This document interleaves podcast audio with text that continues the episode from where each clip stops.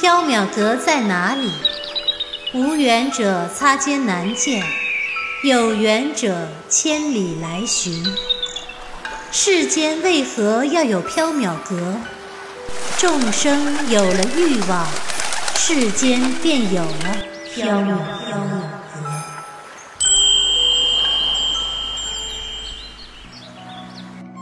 您正在收听的是长篇系列奇幻小说剧《缥缈提灯卷》，作者白姬婉，播讲只浅墨深，张涵。第一折返魂香，第九章夜客。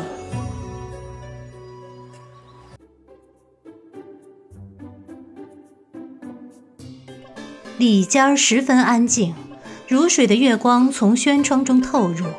青玉案旁的一席一背上没有睡人，原本该睡在这里的黎奴不知踪影，只有一只黑猫四脚朝天，翻着圆滚滚的肚皮，睡得正香甜。哎，黎奴去哪儿了？难道是去入厕了？他的床上怎么会有一只黑猫？黎奴向来爱干净。他如果入厕回来，看见一只野猫睡在自己的被子上，一定会很生气。嗯，他今夜睡不好，明天一定会对我恶行恶状，呼来喝去的。袁耀走过去，拎起熟睡的黑猫，从轩窗扔了出去。黑猫被摔了出去，砰的一声，如麻袋砸地，一声凄厉而愤怒的猫叫。划破了长安城的静夜。袁耀怕野猫又爬进来，关死了轩窗。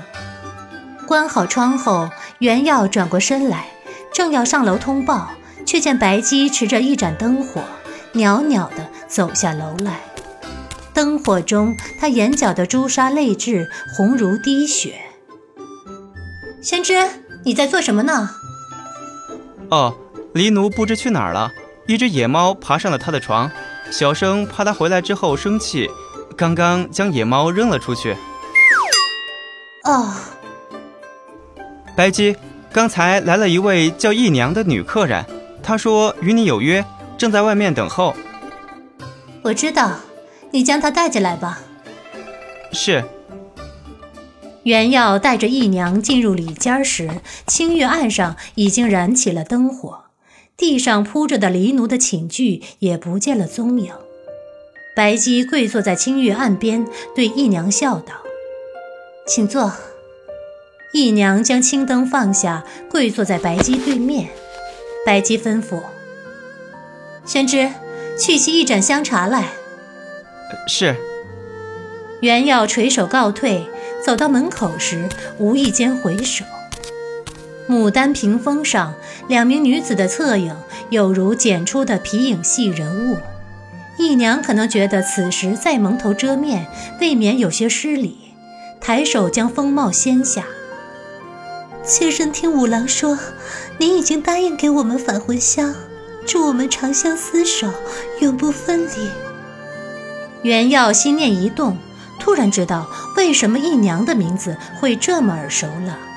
他第一次来缥缈阁时，无意中听见与白姬在里间相会的武恒瑶口中念着姨娘。白姬的声音飘渺如风：“我不是神，也不是佛，我从不助人。缥缈阁的规矩，一物换一物。我给你们返魂香，你们也要给我我想要的东西。”袁耀不敢再窃听下去，赶紧去沏茶。袁耀沏好茶，端入里间儿。白姬与姨娘仍旧对坐说话，两人之间的青玉案上多出了一个镂刻云纹的檀香木匣。袁耀垂着头，将托盘中的两盏茶，一盏放在白姬面前，一盏放在姨娘面前。姨娘彬彬有礼地说道：“谢谢。”袁耀道：“不客气。”姨娘此时已经掀下了风帽，她有些好奇她长得什么模样，遂偷眼瞥去。灯烛之下，一袭红衣裹着一架白骨，端庄地坐着，那颗骷髅头正用黑洞洞的眼眶注视着他。远耀的七魂吓掉了六魂，还剩一魂所主的理智让他踉跄后退，失声惊呼：“鬼！有鬼！”姨娘用手，不应该说是雪白的臂骨，将风帽再次戴上，掩去了骷髅头，抱歉地说道：“妾身真是失礼，惊吓到公子了。”白姬淡淡道：“宣之。”如此大呼小叫，实在是有失礼数。可可可可是，袁耀惊魂未定，牙齿发颤，说不出一句完整的话。白姬叹了一口气，道：“算了，玄之，你先下去吧。”好。袁耀茫然道，随即又惊恐地说道：“啊不，呃不要，外面太黑，小生害怕。”啊，那你就留在这里。嗯，好。袁耀不自觉地靠近白姬，他偷偷瞥了一眼义娘，心中非常恐惧。白姬对义娘歉然笑道：“真是抱歉，这是新来的仆役，还没有习惯缥缈阁，有些失礼了。我们继续吧。”义娘通情达理地说道：“没关系。”嗯。对了，妾身刚才说到哪里了？白姬笑道：“正说到您和武将军的往事儿。”义娘叹了一口气：“妾身与五郎青梅竹马，两小无猜，长大后结为夫妇，也是恩爱无间。我们发誓生死不离，相惜鬓白。”可是妾身福薄命浅，先他而去。世人都说人鬼殊途，生死缘尽，但妾身不信，他也不舍。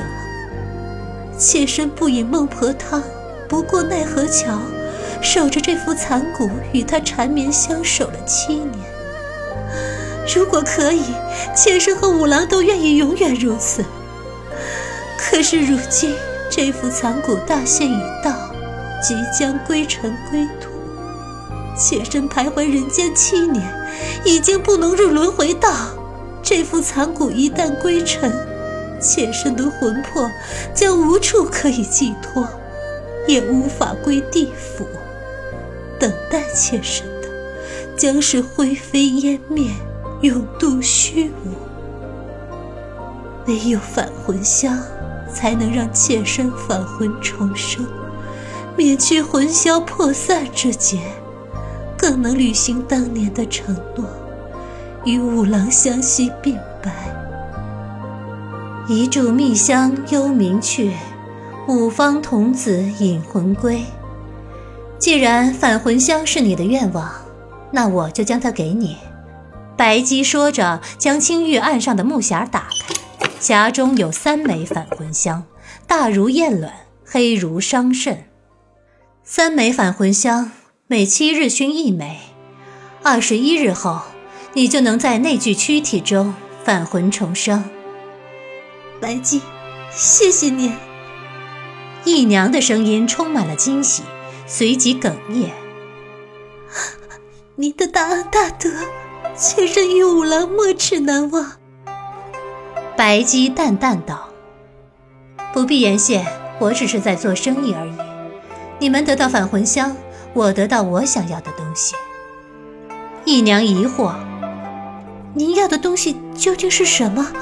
至今为止，您并未告诉我们你想要什么。”白姬笑了：“我要的东西，时机一到，我自会拿走。”姨娘又坐了一会儿，才起身告辞。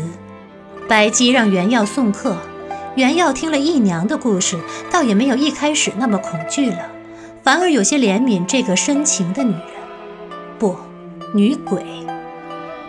袁耀送义娘出门，红衣枯骨，步履飘忽，他手中紧紧地抱着装有返魂香的檀木匣，用力到指骨几乎箍进木头中，仿佛那就是他生命的全部希望。袁耀一直不敢再看姨娘，只是埋头走路。待得姨娘出门，他才松了一口气，低声道：“走好。”姨娘没有立刻走，她回身将手伸向原耀，一段干枯的臂骨。五指苍白嶙峋，提着那一盏盈盈青灯。妾身漏言，今夜惊吓了公子，这盏青灯就送给公子，以作赔罪吧。原耀不敢接，更不敢不接，终是硬着头皮接了。好，谢谢。姨娘笑道：“不客气。”姨娘转身离去，袁耀提着青灯，怔怔地站在原地。月光下，白骨裹红衣，渐行渐远，融入了夜色之中。袁耀关好大门，回到里间儿，他心中有万千疑惑，想向白姬询问，但里间中灯火已经熄灭了，白姬已经不在了。青玉案旁铺着黎奴的寝具，席背上空无一人，一切都如同最初的模样。袁耀一下子愣住了。莫非刚才的一切都是一场梦境？没有夜客来访，没有红衣枯骨，没有返魂香。可是手中的青灯告诉他，一切不是梦。刚才确实有一架枯骨来到缥缈阁中，买走了返魂香。可是他定睛看去，手中哪里有什么青灯？明明是一朵青色的睡莲，花瓣层叠，犹带露珠。袁耀失魂落魄地回到大厅，再次躺下睡去。第二天，缥缈阁中一切如常。白姬仍旧睡到日上三竿，才打着呵欠下楼来。黎奴已在柜台后津津有味地吃着鱼干。今天早晨，袁耀打开店门后，黎奴才回来，也不知道他昨夜去了哪里，更不知道他怎么摔折了腿。今天黎奴走路一瘸一拐的，看小书生格外的不顺眼，一直对他呼来骂去。三春天气，阳光明媚。缥缈阁中却生意冷清。白姬使唤袁耀搬了一张胡床去后院，他躺在上面晒太阳。黎奴准备了一壶西域葡萄酒，一只玛瑙杯，正要一瘸一拐地送去后院，看见袁耀心不在焉地拿着鸡毛掸子在弹货架上的灰尘，立刻将送酒的活推给了他。喂，书呆子，你把这酒送去后院给主人。哦，好。袁耀乖乖答应，放下鸡毛掸子，接过了托盘。黎奴单手叉腰，指着袁耀，凶巴巴地说道：“书呆子，今天也腿疼，你送完酒后就去集市买菜，知道了吗？”袁耀不乐意。古人云：“君子远庖厨。”小生怎么说也是个读书人，买菜做饭一向都是你的事情，为什么要让小生去？黎奴挥舞着拳头，气呼呼地说道：“ 爷现在一瘸一拐，都是谁害的？少啰嗦，让你去你就去。你昨晚溜去哪里？怎么摔折了腿？我哪里知道？关我什么事儿？”袁耀心中委屈，却不敢违逆，只得讷讷道：“呃，好吧，可是要买些什么菜呢？”黎奴想了想，说道。嗯，小香鱼、大鲤鱼、鲫鱼、鲈鱼都行。既然是你买菜，你喜欢哪一种就买哪一种吧。袁耀哭丧着脸，小生都不喜欢。为什么缥缈阁中一日三餐都吃鱼？黎奴拉长了脸，哼，因为也掌勺也喜欢。快去给主人送酒，送完酒后就去集市买鱼。不要一天到晚只知道偷懒。